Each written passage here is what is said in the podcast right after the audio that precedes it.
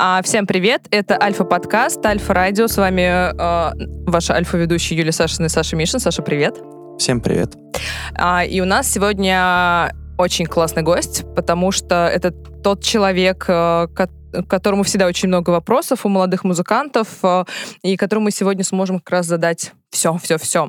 А, основатель а, музыкального лейбла, а, который называется «Парадигм», Артем Артега. Артем, привет. Привет, привет, ребята. Альфа-гость. Э, да, альфа. альфа-тему.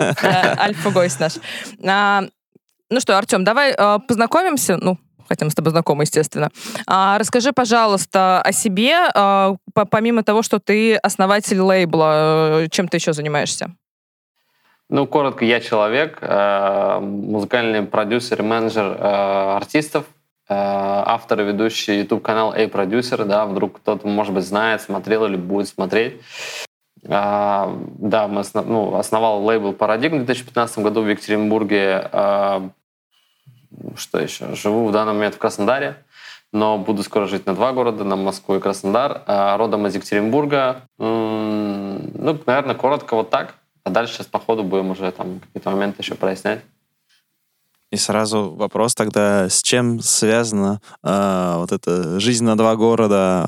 Это как раз связано с лейблом или, э, в принципе, с какой-то музыкальной движухой? Ну да, то есть вся музыкальная индустрия, так скажем, движуха, вот этот кипящий, бурлящий чан, он находится в Москве, э, потому что там радиостанции, телевидение, YouTube-каналы, блогеры, ТикТок, ну все-все, как бы все, что есть, да, каждой стране, в столице всегда такая вот кипящая, бурлящая вот эта вот жизнь, она в столице. И поэтому, когда я жил в Екатеринбурге, мы работали с артистами, я там, если хотите, позже расскажу, с какими, которые сейчас один из них ныне очень популярен, вот. А, и, собственно, стал вопрос, что как бы в Екатеринбурге мы все сделали, на все радио, там, условно говоря, ходим, на телевидение ходим, концерты какие-то есть, да, ну, сборные по билетам, я имею в виду, в регионы куда-то катаемся, то есть как бы все, дышать как бы надо дальше, куда-то там э, открывать новые горизонты, так скажем. И вот, собственно, я ребят подбивал, подбивал в Москву, они как бы не поехали, отказались, я поехал один, ну, уже как бы с женой и в итоге понял, что правильное было решение, потому что в Москве ты вот ну, на каждом шагу буквально у тебя там какие-то новые контакты появляются. Это знает этого, это знает того, того. Ну, короче, тоже Москва большая деревня. И очень быстро ты, если ты коммуникабельный человек, ты очень быстро обрастаешь какими-то контактами в своей сфере. И, собственно, вот ну, да, по сути, из-за музыки, из-за лейбла, из-за дальнейшего года продвижения вот э, переехал. А, и вот, собственно, жил два года в Москве. Сейчас мы купили квартиру в Краснодаре, потому что вот этот коронавирус... Потому вот что вот лейбл это, это а, дорого и богато. Ну, то есть, не, лейбл это у нас не было, на самом деле, никогда какого-то офиса. То есть мы все время были на таких э, фриланс-началах, ну, я имею в виду удаленных, да, началах, потому что, ну, офис это как бы расход, тем более в Москве, тем более хороший, поэтому мы как бы не видели пока смысла особого.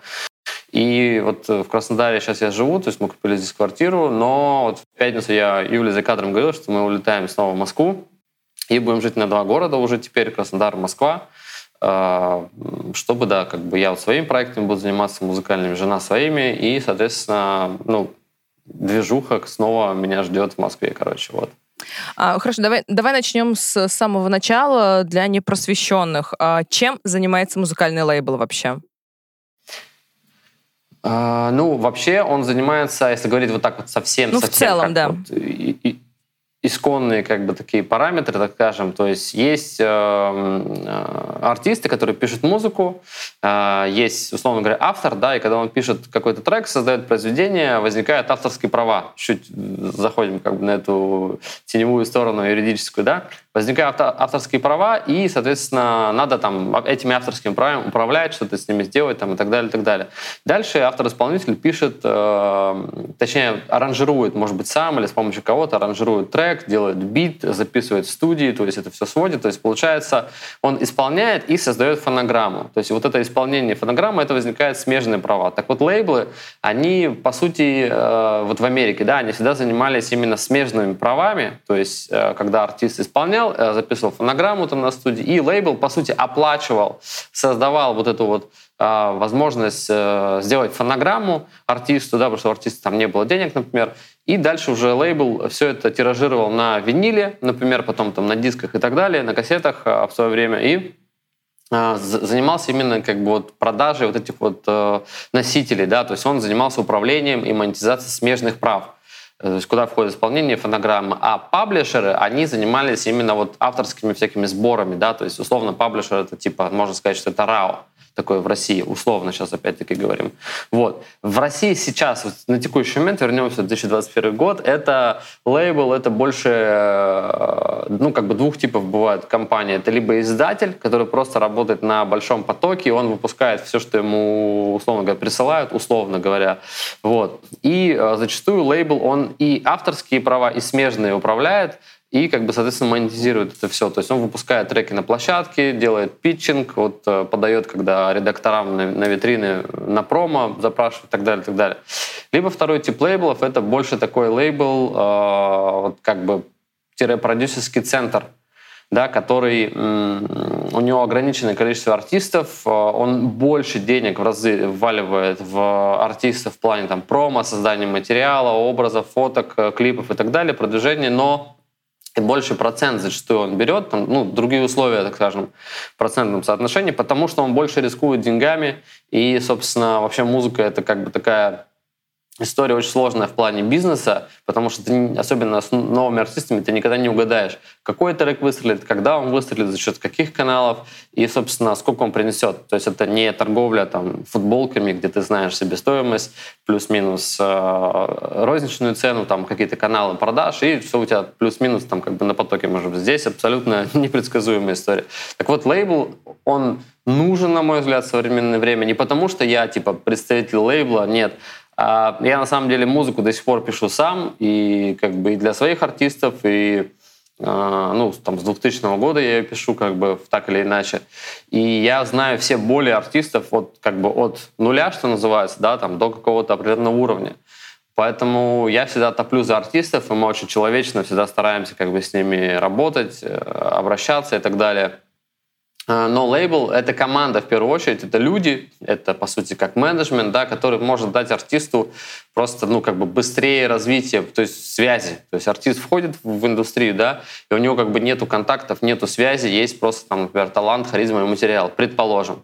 А, а когда он а, попадает на хороший лейбл, хорошие руки, то он может просто быстрее как бы достучаться до разных людей до витрин, до редакции, там, не знаю, условно говоря, Spotify, ВК, Бум, там, Яндекс, ТикТок и так далее, и просто быстрее может быть замечен, соответственно, быстрее как бы его музыку будут поддерживать, быстрее он будет э, расти и все такое. То есть это как бы, на мой взгляд, не, неотъемлемая часть да, команды, и вот лейбл именно как бы с этой точки зрения нужен, вот если так говорить. Просто мне сразу возник вопрос э, параллельно. Mm-hmm. Э, это, получается, сейчас тебя остановить деятельности? Да. С 15 -го года. Не страшно было стартовать вот, то есть full-time э, лейблом? Ну, э, я, наверное, тут как бы такой чуть, э, как сказать, не то чтобы рисковый, а ну, не, не авантюрный, рисковый, не знаю, как сказать, то есть безбашенный слегонца чувак, потому что ну, мне интересно было. То есть я понял, что я родился не для того, чтобы... А, вот я родился в Екатеринбурге, вырос там всю жизнь, я очень благодарен тому городу, родителям, там, всем своим друзьям, я их очень люблю, но я понял, что я не хочу умирать в Екатеринбурге. А, вот как бы такая мысль, да, неочевидная. И я понял, что мне интересно что-то делать жить в разных местах, а, собственно, прожить какую-то интересную жизнь, что-то созидать, создавать. То есть и вот как бы, наверное, вот этим, вот это больше двигало мной и движет до сих пор, чем, знаешь, типа там страшно, не страшно. Да страшно всегда, потому что ты идешь в полную неизвестность, в тотальную неизвестность, ты не понимаешь, что будет завтра вообще. Просто там вот с новыми там реалиями жизни, да, определенными там вообще не понимаешь. И, и ты до этого это не понимал, потому что ну, ты тоже шагаешь в неизвестность, как бы, а, а вот свое дело, да, там, микробизнес, малый бизнес, большой бизнес, неважно, это все равно неизвестность. Как бы что у тебя не были бы там какие-то выстроены алгоритмы, процессы, ты все равно идешь в неизвестность. Поэтому ну, всегда, наверное, где-то страшно какой-то. Но я просто об этом стараюсь не думать, а стараюсь как бы играть как, как в компьютерную игру, чтобы было интересно и ну, что-то ты предугадываешь, что-то прогнозируешь, что-то ты сталкиваешься абсолютно с какими-то вещами, и ты просто там бум, тебя в осадок вы, выносит вообще. Конечно, мы все люди, бывают такое эмоции. Ну, ну, если коротко, нет, не страшно, наверное, так сильно глобально. Потому что я об этом, опять-таки, я, я живу, стараюсь жить ощущениями, как бы э, чувствами, и я стараюсь э, поменьше думать как бы вот в момент, э, когда уже ты решил, все, ты уже как бы не думаешь, ты уже идешь просто и делаешь, грубо говоря. Потому что начинается анали, аналитика, вот это анализ. Есть такая фраза «анализ де парализ». Анализ парализует. То есть чем больше ты думаешь, да, почему есть, например, вот эта книга, да, там «Горе от ума», то есть э, это классная фраза, потому что чем умнее человек, чем больше он строит мыслительных конструкций, всяких разных, то ум сам себя ловит в ловушку, начинает сомнениями себя кормить. То есть он показывает, как можно, какие варианты, но также он показывает, как, а какие э, есть как бы теория вероятности, да, как, какие могут быть сложности, и все. И потом начинается ум, вот это вот колебание, вот это вот туда-сюда, и все. Это, в этом можно погрязнуть и остаться навсегда. А, расскажи, ты заикнулся, что у вас, а, ну, ты, ты занимался с артистами, которые сейчас очень популярны. Мне mm-hmm. просто хочется сразу об этом услышать. Кто это? А, когда мы начали работать, мы начали работать в Екатеринбурге. То есть до этого еще была предыстория. Мы сделали с Ромой и Наташей Полоками группу Фонтана, которая до сих пор существует. Ребята живут сейчас там на два города в Сочи и Екатеринбург. С 2009 года, вот по сути, как бы группа существует, успешно гастролирует. У нее в, в репертуаре и авторские песни, которые, кстати, популярны достаточно, ну, как бы, да, и ремейки. Собственно, за счет этого симбиоза они, получается, заняли сегмент такой и как бы корпоративно-свадебный, да, который всегда как бы актуален, и у них mm-hmm. достаточно недешевое как бы выступление стоит, и, собственно, авторская музыка, то есть по клубам, там, каким-то фестивалям и так далее. То есть Сейчас, понятно, там они меньше гастролируют, как и все, в принципе, артисты. Но группа до сих пор существует, как бы все такое. Вот. Э, а потом в 2015 году, когда вот там из Фонтана разошлись, э, собственно, я ну, как бы писал музыку, продолжал и понял, что надо делать свой лейбл. Э, хочу как бы заниматься артистами, вот как бы талантливыми какими-то ребятами. И так получилось, что ко мне на занятие пришел человек, который, ну, собственно, на занятие, я имею в виду, тогда я проводил еще как-то вот тоже что-то надо было как-то там зарабатывать, да, я проводил обучение на дому, типа там написание музыки, там обучение там сведения, мастеринг, создание аранжировки, все, что я умею, так скажем. Вот, и ко мне пришел человек, его зовут Андрей, э, диджейское имя у него Энди Энди, он, собственно, тогда как бы вот принес свой трек, я помогал там, там объяснял, как по сведению, как что, что-то по аранжировке допилить. Вот. И он показал еще треки, мне понравилось, что он пишет, и я говорю, ну давай как бы я тебе куда-то помогу, куда-то там отправлю это все дело, вдруг там что-то получится, или может быть сами выпустим. Ну и все, и мы начали потихоньку с ним общаться, работать, и в итоге э, я начал заниматься вот именно как бы как артистом, диджеем, самопродюсером, да, электронной танцевальной музыки, которую он писал. У нас получились достаточно такие хорошие релизы, даже там у э, есть такой чувак, Дон Диабло, вот кто в теме электронной музыки знает, там лейбл Hexagon, Spinning, то есть вот мы там выпустились, то есть и, и с этого пошла как бы какая-то движуха интересная. Вот, и параллельно с Андреем я работал с, с другим Андреем, так получилось, Андрей Али, э, в Екатеринбурге он живет, он больше как рэп-артист, да, как бы вот. И Андрей вот Али познакомил меня с Данилом. А, и, собственно, я предложил, давайте будем втроем работать, сделаем коллектив, не будем придумывать название, просто возьмем наш, ваши как бы имена, там Андрей Али, Данил Хаски, он в тот момент был.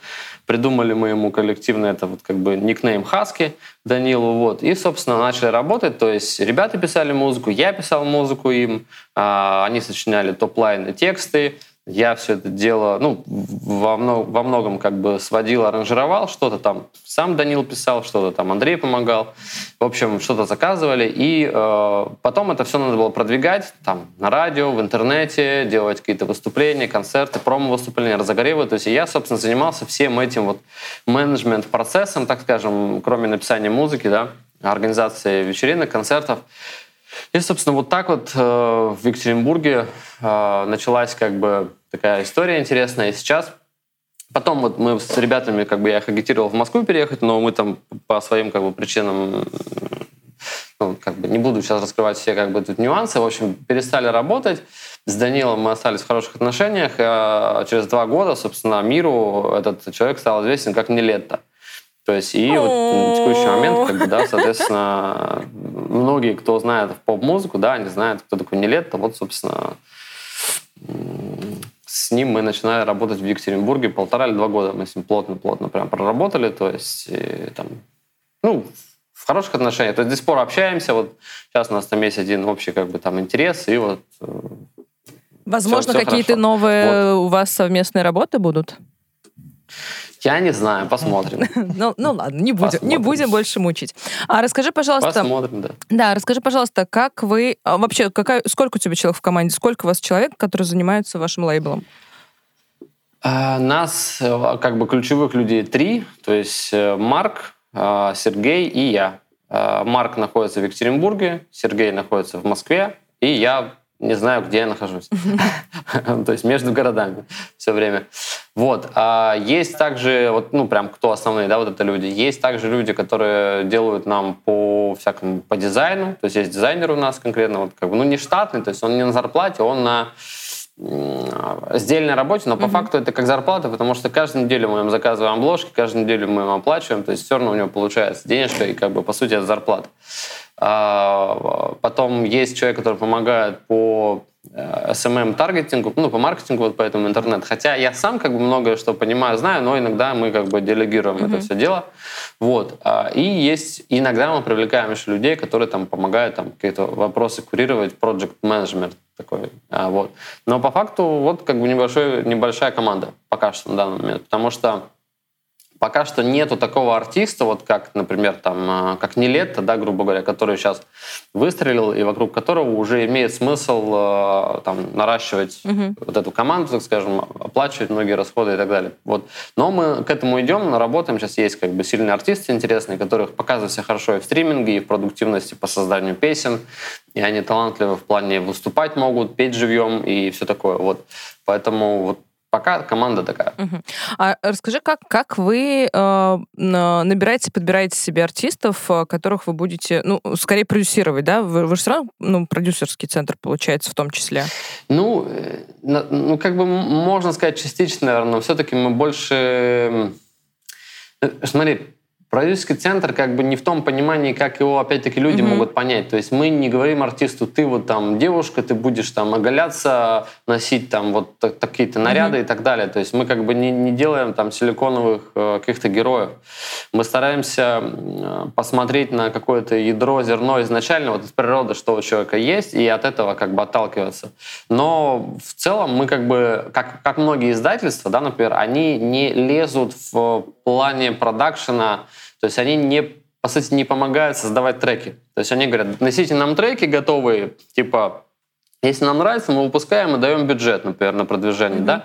Мы все-таки стараемся еще и в продакшн залезть и где-то и что-то помочь. Я, например, для Киви пишу сейчас всякие разные там биты, э, там Скатл, вот у нас артист, он пишет сам, все, то есть он полностью как бы, но, но опять-таки он мне присылает, я могу что-то подсказать по форме, что-то там поменять, что-то там по каким-то переходам и так далее, и так далее, потому что я понимаю, ну, как бы там постоянно слушаю много музыки, слушаю разный саунд актуальный, там, тенденции, эти все тренды, и могу что-то подсказать, э, что как бы улучшит, по сути, как бы качество либо звучания, либо трек интереснее сделается, либо там переход какой-то мощнее будет.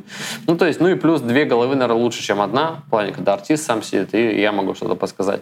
Вот. А, но мы как бы не лезем вот в супер, там, типа, вот ты, ты будешь одеваться в это, ты будешь одеваться... Нет, мы опять-таки, мы подсказываем что-то, да, а, а если уж речь заходит про приоритетных артистов, то есть, условно, есть неприоритетные, то есть, когда вот, например, артист присылает нам демку, он ее может прислать, ну, вот до текущего дня люди присылали нам в паблик ВКонтакте, но мы сейчас э, переключились на Telegram, мы сделали Telegram-бота. Я нашел программиста здесь в Краснодаре, а, он разработал на Telegram-бота, и по сути это удобная штука, то есть э, человек, артист, заполняет просто форму по шагам, бот его ведет, и дальше выдает ему сообщение, что все успешно отправлено. И нам это приходит тоже в удобной такой одной анкете, а, стандартизированной, потому что артисты присылали вообще, вот, знаешь, через пень-колоду вообще все это ну, шалтай-болтай, все вот как бы. А когда ты все-таки пытаешься структурировать, то они как бы, ну, нет-нет, да, вот присылают структурированные такие анкеты, и удобнее читать, и э, человек сам понимает, что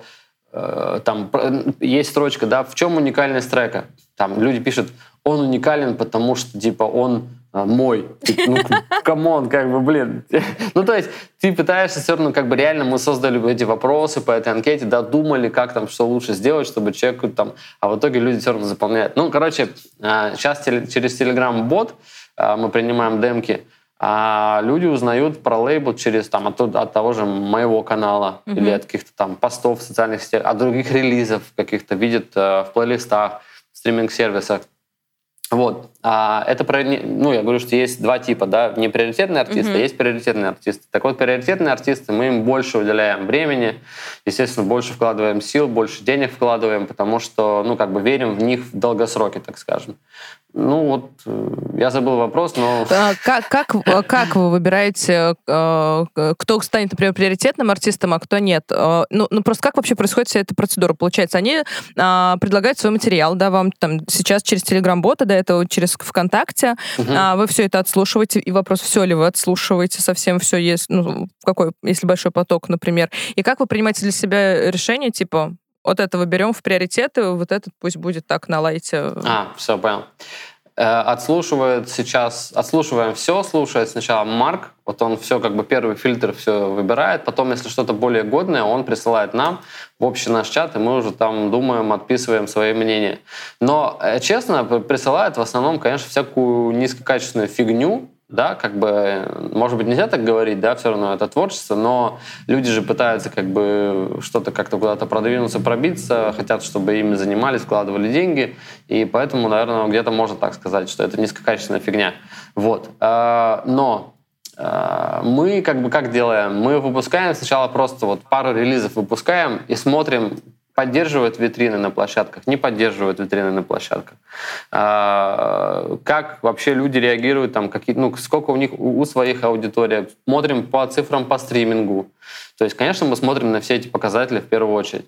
А, смотрим на некую, как бы, в том числе, адекватность человека. Потому что бывает такое, что человек прислал один релиз, и все, и там хочет, чтобы весь мир его поддержал во всех плейлистах, и типа, а если этого не случается, то он начинает там, например, там а, претензии предъявлять. Ну, то есть мы сразу видим, насколько человек адекватен, насколько он как бы готов работать вообще в, с другими людьми, либо нет. Это, это сразу видно. Вот. Ну и по продуктивности, по материалу тоже слушаем, насколько человек, ну, как бы там, умеет он петь живьем, не умеет он петь живьем, то есть если мы говорим про поющих артистов. Много таких вот показателей, но мы сразу, короче, не спешим, типа, вот, вот, типа, вот этот артист, и все, и погнали, потому что это абсолютно непредсказуемая тема. Ты можешь очароваться артистом, начать им заниматься, это будет все восприниматься как должное, потому что ты неправильно, там, например, в силу неумения, да, ты можешь расставить неправильно, а, скажем так, позиционирование, приоритеты, и в итоге сам себе посадить артиста на шею и э, потом остаться с тем, что артист будет говорить, что да, типа, вообще там, типа, они ни хрена не делают, а типа я такой красивый, замечательный. Ну, то есть, поэтому мы не спешим в плане выбора приоритетных артистов, так скажем. А были уже такие артисты, которые такие, э, вот, ну, в твоей практике? которые просто садились? Да были, конечно. Ну, ну, конечно, конечно, были. То есть ты им... Ну, опять-таки, тут надо понимать, что они садятся, потому что я, например, э, был момент, когда я неправильно себя вел, и мне не нравится быть таким, знаешь, типа грубым и таким диктатором. Мне не нравится быть, но почему-то в России вот очень часто это работает. Почему-то, я не знаю. Но мне не нравится как бы вот так вот э, проявлять себя. Ну, Видимо, тем людям, которые привыкли вот э, царю-батюшке поклоняться, раболепствовать, видимо, с, с ними надо так общаться. Ну, мне, слава богу, видимо, жизнь как-то чистит и фильтрует э, от таких людей. Вот. Но были, конечно. А много у вас сейчас приоритетных проект, проект, проектов, наверное, да, все-таки, или, или артистов? Как, как вы их называете вообще, проект или артист? Ну, артист, конечно, артист, приоритетный артист. Ну, наверное, наверное, ну вот сейчас посчитать прям Киви, Скатл, Рада, Бразис. Ну, ну 5-6 вот в пределах вот этой цифры. Да. Ну, я просто... Э... Немного. Согласен. Что, немного? Да, да, да. Это удобнее. А Хорошо. Расскажи, что это за артисты, что они за музыку. Ну, э, вам важно, какую музыку они играют, в каком стиле они работают? Э, Или э, вам все равно главное, чтобы это заходила аудитория? И вам? Не, нам, конечно, важно, важно. То есть сейчас прислал там один человек, мой подписчик с канала, там давно меня смотрит, и прислал одного артиста, который был в чарте, э, такой, ну, молодой, набирающий обороты. Мне не нравится его как бы музло, его текста, его... Вот, и, и поэтому я понимаю, конечно, типа, наверное, обычно лейбл берут такое, потому что они видят в этом сразу деньги, им пофигу на какие-то там, скажем так, э, принципы, ценности и так далее. Мне на это не пофигу, поэтому вот мы как-то договорились, что мы не будем брать тех артистов и те треки, даже если они будут приносить деньги, мы не будем брать то, что нам, ну, как бы не близко. То есть э, я вот не хочу ребенку своему, например, такую музыку ставить или там э, популяризировать вот то, о чем он поет, например. То есть mm-hmm. я не против этого, но лично я как бы могу выбирать, да, и поэтому я вот не хочу вкладывать в это деньги. Вот, э, поэтому нам очень важно, конечно, что артист делает, что он поет, о чем он, как бы, да, но мы опять-таки мы на этапе вот когда вот просто выпускаем, мы смотрим, как артист заходит, слушают его, там не слушают в стриминге, и да и в целом, наверное, бывает такое, что мало слушают, но ты веришь в артиста и пытаешься как бы, да, там, какой-то потенциал дальше раскачать, потому что ты видишь его. Мы выпускаем преимущественно популярную и танцевальную музыку, то есть и, наверное, и рэп сейчас тоже популярная музыка, но мы выпускаем музыку там типа там какой-нибудь рок, металл, э, рэп такой грязный какой-то, там, супер там, с матами и так далее. так далее. У нас бывают какие-то рэп-треки, но они больше такие как бы атмосферные, кочевые, такие как бы, да, там, для какого-то там... Опять же, наверное, я так понимаю, ближе к танцевальной или какой-то баунсовой такой истории, что ну, чтоб качало. Ну да, да, тип, типа покачать, да, потанцевать, да, да, рэпчик такой, вот. А, танцевальную музыку мы выпускаем на английском языке, то есть разных ребят, саунд-продюсеров, которые пишут. А вот что касается поп-музыки, то это вот, ну, все, что такое мейнстрим, то есть это может быть и медляк, это может быть и опять-таки танцевальный трек на русском языке, там у Киви или у Скатла. Ну, то есть все это, все это мейнстрим, короче, поп-музыка. Просто она делится на танцевальную музыку, на поп-музыку. Много же стилей сейчас появилось, да, которые называются там, bedroom pop, lo-fi pop. То есть, ну, все это тоже мы как бы можем выпускать и делаем. Вот. Ну вот, например, сейчас вот мы выпустили трек Скатла, я ага. вспомнил, а, который... Который? Который изначально он нам прислал, я послушал, блин, думал, блин, крутой трек.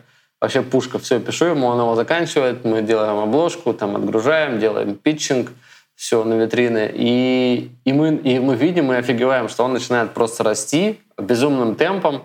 Его начинают поддерживать э, почти все витрины. В Spotify его очень много плейлистов добавляют. Это вот это вот опять а, пропаду, который, да? Начинает Опять пропаду, да. Ага. А, э, в Яндекс Музыке он начинает расти через месяц, почему-то не сразу, а через месяц. Ну, короче, и в итоге сейчас, например, уже я посмотрел статистику перед подкастом, то есть больше миллиона стримов у трека mm-hmm. за там два месяца, по сути. Хотя в релиз, вот, например, чтобы вы понимали, да, вложено там меньше 20 э, тысяч рублей mm-hmm. изначально. И, эти, и то эти деньги мы вложили, когда мы увидели, что трек попер. Угу, то есть после и уже то, то есть, роста. То есть, то есть, как бы, да, и мысль о том, что бюджет решает, она не совсем как бы правильная, да, он, он решает, это ускоритель, деньги это ускоритель, но как бы и бывает такое, что вот, пожалуйста, площадки поддерживают, да, и Площадкам ведь что важно, чтобы э, пользователь максимально долгое время проводил э, на платформе, неважно, mm-hmm. TikTok, Spotify, Яндекс Музыка, ВК. Соответственно, если люди слушают трек, добавляют его к себе в аудиозаписи, переслушивают, что очень важно. Все эти показатели у них там считаются, и они, если трек э, хороший, даже нового артиста, они начинают его э, потихонечку дальше продвигать. Да, Поэтому я, вот... пока ехал тоже э, на подкаст, слушала, по послушала всех твоих артистов почти, вот, и опять пропаду тоже э, послушала. Ну, честно скажу, это... А Киви послушала? Киви тоже послушала. Я, я честно скажу, я говорю только за себя, очень субъективное мнение, да, это немножко не моя музыка, потому что я понимаю, что целевая аудитория чуть более молодая, чем я у этих артистов, конечно, вот. Конечно. А, но понимаю, что вот эти вот мотивчики, э, что, она, что эти, все все эти песни, под, под все эти песни можно подпевать. То есть они такие, что ты достаточно быстро можешь выучить текст э, у песни и достаточно быстро можешь э, начать подпевать эту песню, соответственно, он тебе заходит в голову. Там, например, это, это не значит, что Конечно. я, например, буду ее слушать, но а, она, а, они въедливые у, очень многих. Кстати, Бразис, ну, да. Бразис мне еще да. тоже порадовали, кстати, прикольные ребята у вас. Бра... Ну, Бразис это он, это один чувак. Он один? Да, да блин, там на фотках и, и, и трое. Не, просто у него бывают совместные какие-то там, что-то еще. А он один, да, в Екатеринбурге живет. Угу. Пишет музло. А, Никида еще тоже прикольный. У него есть там трек «Суки», суки, суки называется. да, он из Германии. Да? Ну, э, этот, этот трек, кстати, не мы выпускали, да, он из Германии, он живет в городе Минден. Вчера мы по видеосвязи разговаривали, а у них сейчас в Киеве будет еще одна совместка прикольная. Вот. А, а вот этот трек, который ты сказала, он выпускал сам, он хотел попробовать сам, mm-hmm. и э, столкнулся как раз-таки с тем, что он там накосипорил чуть с отгрузкой релиза, mm-hmm. там что-то пошло не так, он переотгружал, короче, через какого-то независимого агрегатора, в итоге э, все там, ну, никакого питчинга не было. Mm-hmm. И это, к слову, о том, что вот артисты сами иногда как бы релизят, торопятся, да, и получается, что трек, нет, ну, как бы нету охвата у трека. И, собственно, и, и тоже как некий, знаешь, показатель того, что не все треки у артиста даже если перед, предыдущие есть треки такие mm-hmm. какие-то сильные, да, то не все треки заходят вообще одинаково хорошо. вот. Вот, кстати, об этом немножко. А, часто бывает такая, что артист сам выстраивает какую-то там, не знаю, концертную историю или что-то еще, или вы прям занимаетесь полноценно э, всем, так сказать, циклом жизни артиста, то есть вы сами организуете концерты, то есть как у вас это происходит? Ну, и честно, я не знаю такого артиста, который типа занимается всем сам, и он прям вот успешен и в концертах тоже, и в каких-то турах.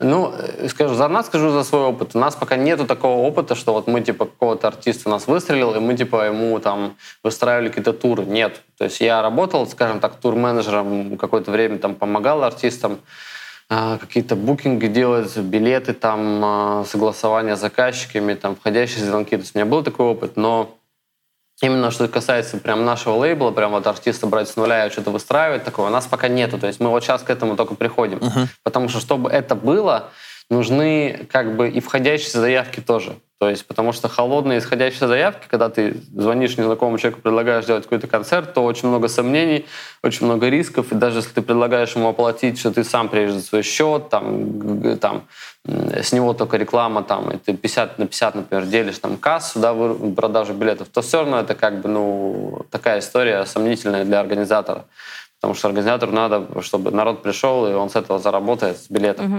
Вот, поэтому мы пока вот, ну, как бы тур не выстраивали, поэтому у меня нет ответа на твой вопрос на текущий момент. Но в теории я, опять-таки, повторюсь, что это очень тяжело э, заниматься. Вот мы с Нелетой недавно там разговаривали, да, он говорит, что все, сейчас пока временно творчество у меня ушло из жизни, потому что постоянно в турах.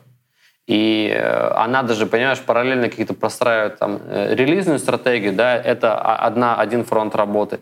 Надо музыку написать, это еще надо ее там проконтролировать, свести, там это еще, это время, внимание, потом надо там, не знаю, какие-то фотосеты, надо там видеоклипы снимать, надо интервью, надо то, пятое, десятое, еще надо где-то находить время на поспать, на поесть, на и прочее. Поэтому артист, не верю, что в одного он может как бы все выстраивать и быть супер как бы продуктивным. Ну, нереально, мне кажется.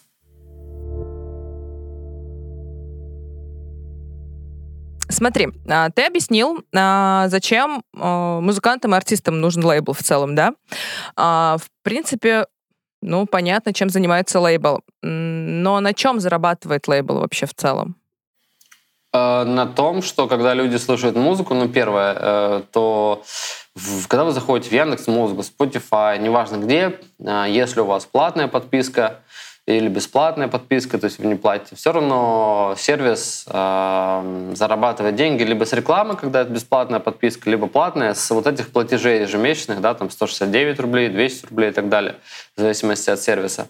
Э, эта сумма аккумулируется, там специально есть термин прората, как это все считается. Я не математик, тут как бы не знаю нюансов, но, в общем, с этой суммы отчисляются э, за, за каждый стрим, за каждую прослушку отчисляется лейблу, и лейбл, собственно, вот это вот монетизирует э, то, что люди слушают музыку на этих платформах, на стриминг-сервисах.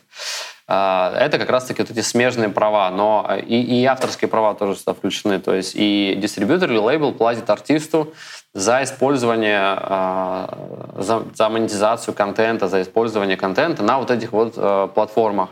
Вот. А потом лейбл еще зарабатывает, когда, например, у лейбла запрашивают лицензию в какой-либо проект. Это может быть телевизионный проект, типа кино, сериал, реклама, mm-hmm. или там интернет-проект, ну, неважно. То есть в игры какие-то, синхронизация называется, когда музыку берут и э, вставляют куда-то в какое-то кино, сериал и так далее. Вот у нас был проект, когда у нас шесть треков взяли в э, сериал «Сальса», который шел на Первом канале в прайм-тайм, в Новый год, это, ну, как бы лучше не придумать было. И кто не смотрел, рекомендую посмотреть сериал. Во-первых, русские люди сделали прикольный сериал. Во-вторых, там есть сцены в ночном клубе, где вот наши танцевальные какие-то релизы играют. То есть э, как бы был такой кейс. Потом в кино, когда музыку берут, тоже. То есть каждое использование, э, коммерческое использование музыки, э, права, на которые принадлежат лейбл, то есть, собственно, платит компания, которая берет эти права. Да? Потом передает это все в RAW, и уже там авторские отчисления может собрать либо лейбл, либо сам артист, он зарегистрирован в RAW, например, в том же. А, ну и если мы говорим не про музыкальные доходы, так скажем, да, то это, ну как не про музыкальные, концерты. Если а, артист подписан к лейблу на некий 360 градусов менеджмент и есть концерты, то артист еще отчисляет а, денежку со своего гонорара как бы лейблу, потому что лейбл помогает ему и по менеджменту, и по вот простроить вот это вот все перелеты, туры, букинг, там, ну, короче, там много вопросов на самом деле. Вот. А, рекламные могут быть доходы от каких-то историй, там, интеграции и так далее. Но если говорить именно вот прям про музыку, то это использование треков и произведений – то есть и смежных, и авторских прав в каких-то разных там целях, грубо говоря, кроме стриминга, если мы говорим. Угу. Ну, Но, вот. пол, да, получается, а, вы сами занимаетесь вот менеджментом а, того, чтобы, например, музыка, треки появлялись в каких-то других проектах, типа фильмов, например, да? Вы сами предлагаете эту музыку или как это происходит? Тут как бы, знаешь, и так, и так. Есть люди, например, там, вот у меня есть на канале интервью с Денисом Шарко можно посмотреть, и там он да. рассказывает, как это все... Да, вот, ты знаешь лично. Соответственно, у него в Москве тоже свой офис, компания, то есть SyncLab, они занимаются именно тем, что для клиентов юридических лиц подбирают музыку, да, для клиентов это удобно, для них это денежка. Вот. А, собственно, и у него есть какая-то часть своего каталога, и также он может обратиться, там, не знаю, ко мне, там, к тебе, кому-то еще, то есть попросить музыку, если он знает, что вот у тебя примерно там в таких-то стилях, в таком-то жанре настроения есть треки. Или там к нам может обратиться. Вот. Либо мы, например, очень часто со своей стороны форсируем какие-то вещи, там месяц проходит, мы собираем новые релизы в папку, и засылаем с описанием э, подробным, что за трек, что за настроение, куда он может пригодиться, какого он примерно там стиля и так далее, и засылаем. То есть как бы тут и активно, и пассивно, как говорится. То есть и на входящих, и на исходящих ты работаешь. Поэтому и так, и так. Но надо, надо искать. То есть, то есть, типа, знаешь, сидеть, ждать, что оно как бы придет, эта возможность, нет. Либо ты регистрируешься на каких-то сайтах, типа taxi.com, да, всякие разные, то есть платишь там деньги, размещаешь свои треки э, на синхронизацию. То есть все равно кто-то должен узнать, значит, где-то эта музыка должна лежать. Как она по поиску должна высвечиваться, твоя, твои треки, грубо говоря. Угу. А, и еще вопрос, а, как сильно на вас а, повлиял, повлиял пандемия вообще? Повлиял или как-то в целом?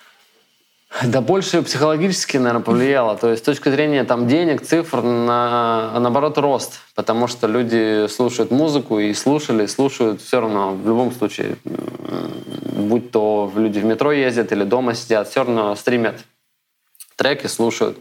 А, поэтому в этом смысле не повлияло. Наоборот, да, мы выросли как бы в отношении там каких-то цифр, денег. Но психологически, наверное, повлияло, что, знаешь, я вот поймался на мысли, что я, мне надоело как бы вот... Э, я не хочу бояться жить, короче. А вот эти все ограничения, понимаете, психологические какие-то, да, вот эти новости постоянные, все, я не читаю, во-первых, эти новости. Если что-то супер важное, мне скажут.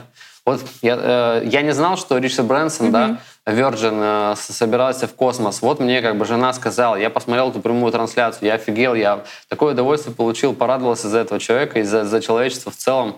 На самом деле, как бы класс. Человек слетал там на, на орбиту, да, там вылетел, посмотрел на Землю, как бы вернулся, там эти 11 минут, это круто. То есть какие-то такие новости позитивные мне нравятся. То есть, а вот это постоянно каждодневное, что здесь ограничения, здесь, я устал от этого всего Г, постоянно вот этого, да, и мне надоело, короче, я не хочу за этим следить, то есть я не могу повлиять на, на правительство, да, там, на еще кого-то, то есть я могу на своем уровне как-то вот что-то делать, чтобы позитивные какие-то изменения делать, я вот это стараюсь сделать.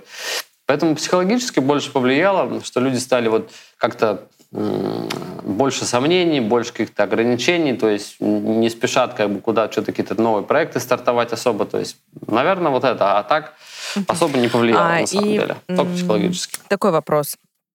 А, вот у, у твоего лейбла, у вашего лейбла, какая генеральная цель, какая генеральная задача? Понятно, миссия продвигать музыку, там все такое, делать чистое, светлое, доброе, за все хорошее против всего плохого. Но а вот какая вот ваша генеральная цель, задача, какую вы себе ставите, когда вы поймете, что все, лейбл круто состоялся, все, вот можно дальше расслабить булки?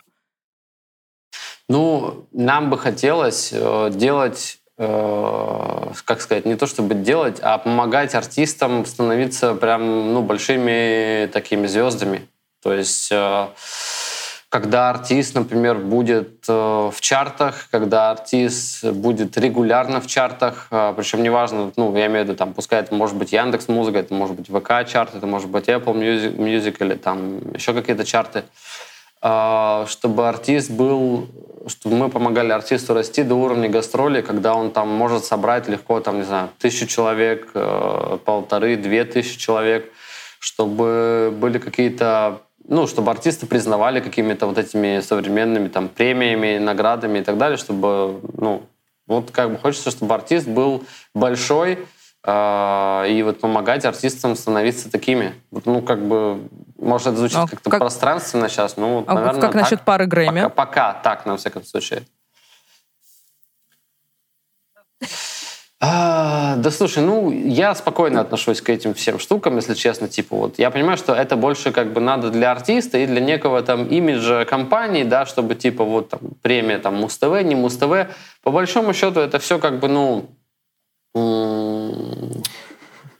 кусок как бы металла, да, грубо говоря, там, или пластика там на, на, на какой-то там картонке, да, но вот как бы социальные какие-то э, стереотипы, они заставляют чуть-чуть тебя в эту игру играть. Ну, а так как бы я понимаю, что угу. это как бы не главное, это, это следствие должно быть, как и чарты.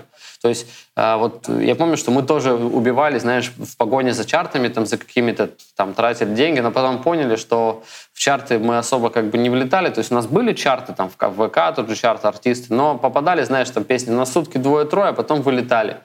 И я понимаю, что залететь в чарт на 90 место, на 86 место, даже там у нас там до 56-го трек доходил, это как бы глобально ничего не дает вообще артисту, там, лейблу и так далее. То есть топ-10, топ-20 ВК, постоянного удержания, да, это, это дает, это меняет жизнь э, там, и карьеру артиста, это безусловно.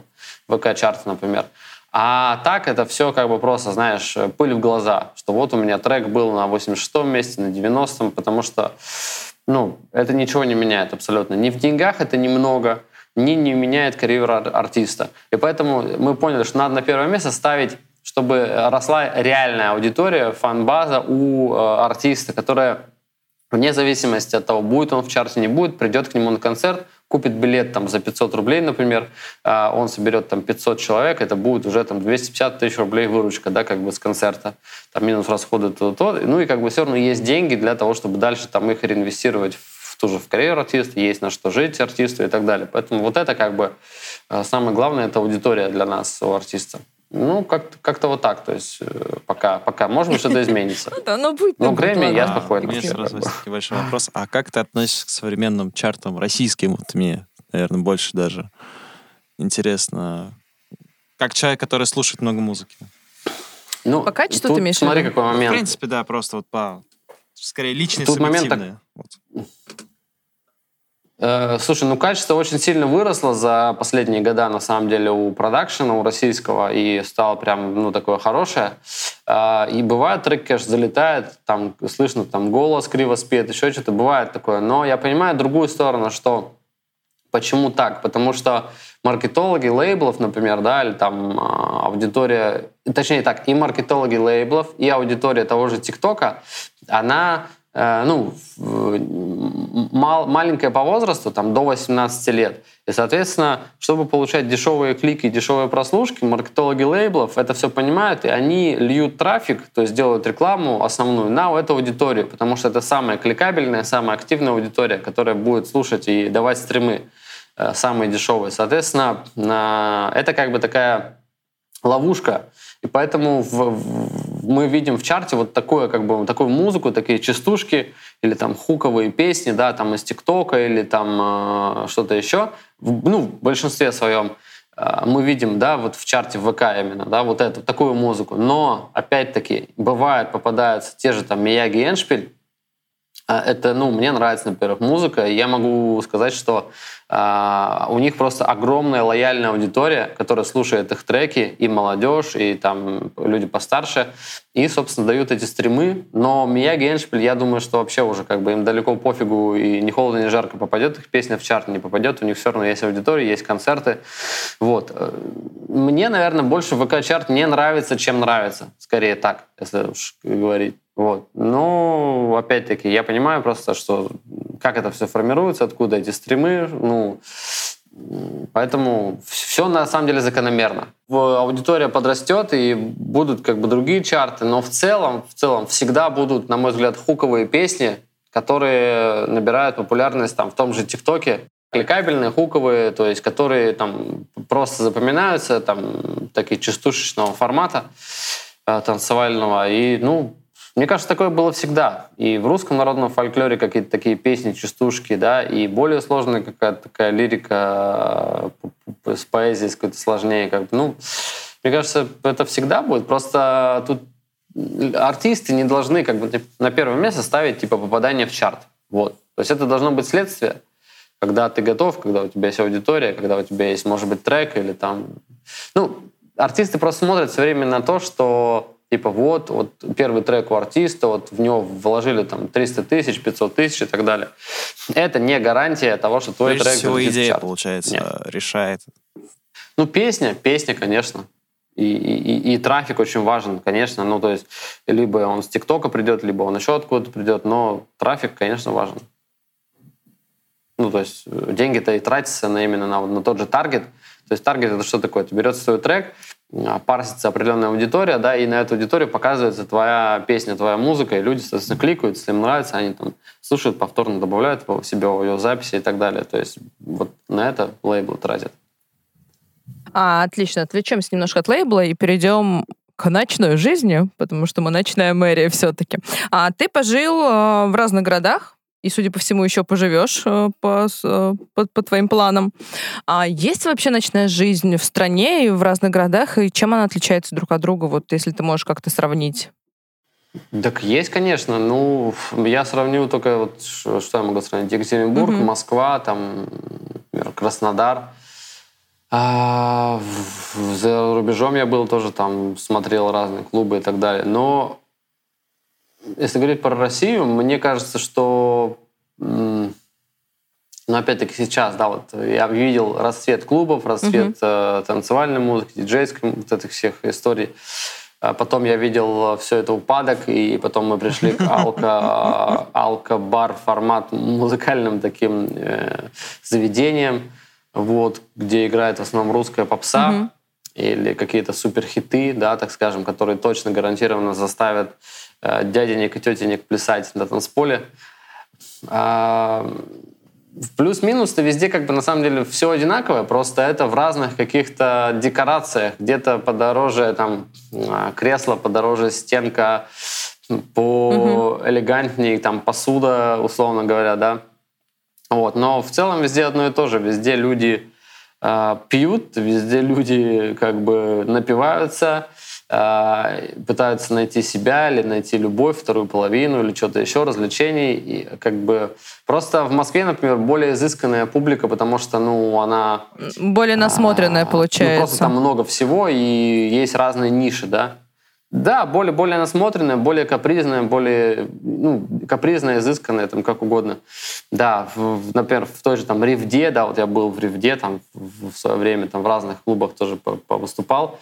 Там публика простая, то есть простые девчонки, парни, которые приходят, покупают себе там пивасик за, за 100 рублей, ну, условно говоря, да, там пьют и там и, и танцуют там под э, какую-то поп-музыку или танцевальную какую-то современную, которую диджей привозной как бы играет. В принципе, просто отличается вот это. То есть люди, их как бы вкусы и вот это некая, как бы, ну, как сказать, нишевость, да, кто-то там более интеллигентная публика, где-то там типа, а, иди сюда, там драки начинаются, там, ну, то есть в городах поменьше это все. Хотя и в Москве это есть.